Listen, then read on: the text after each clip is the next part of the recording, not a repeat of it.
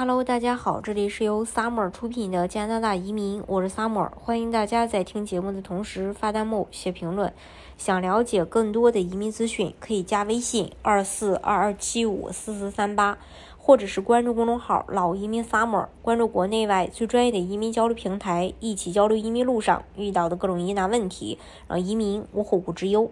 比较关注魁省这两年移民政策的小伙伴都知道，魁省主要的基调就是法语限额控制移民增长。那边加拿大联邦政府放水扩招，这边魁省岿然不动，每年顶天五万人，多一点都不行。而这五万个名额分配的各个移民类别的头上，名额就更加有限制了。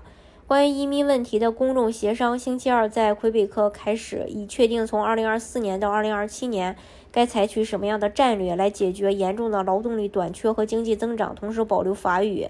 加拿大移民局的最新数据显示，魁北克实际上在去年欢迎了6万8720名新的永久居民，到今年七月底又接待了3万3550名新的永久居民。蒙特利尔大都会主席米歇尔。勒布朗希望魁北克将其移民目标提高到六万人，来解决劳动力短缺问题。据报道，勒布朗说，这一需要呢是完全可以预测的，原因是魁北克人口的人口缩紧，当时经济正处于强势上升的趋势。我们整个社会不得不面对从医疗保健到教育到高科技部门等所有领域空缺的持续增加。商会主席说，更多的移民到魁北克的同时，应该有一个住房战略，以减少因该省新移民的额外需求而对房地产价格和租金造成的压力。通过目前的公众协商进程，该省正在征求魁北克人和组织的反馈意见，了解魁北克是应将年度移民限制在五万名新的永久居民，还是逐步将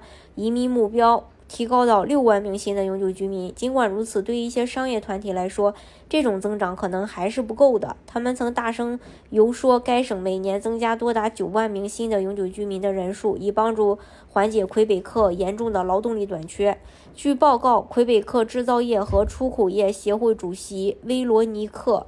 呃，呼吁该省每年接收多达九万名新移民。同时，关于家庭团聚类移民，魁省家庭团聚每年可以接收的最大数量只有一万人，远远低于其他省份，这就直接导致了非常严重的申请积压和延误。现在，魁省反对党呼吁 CAQ 政府应对团聚移民配额进行改革，增加每年接纳的人数，缓解积压。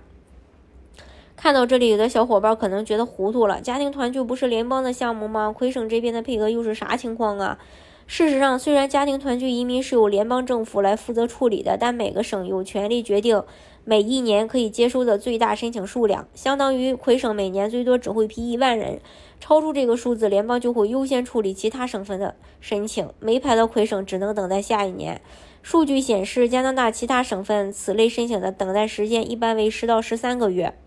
而魁省的等待时间至少是这个数字的两倍。目前，魁省有三万六千份家庭团聚申请等待处理，其中部分申请人的等待时间已经超过两年。移民部回应称，他对仍然等待申请处理的家庭感到同情，目前已经在争取在移民程序上获得更多的自主权利了。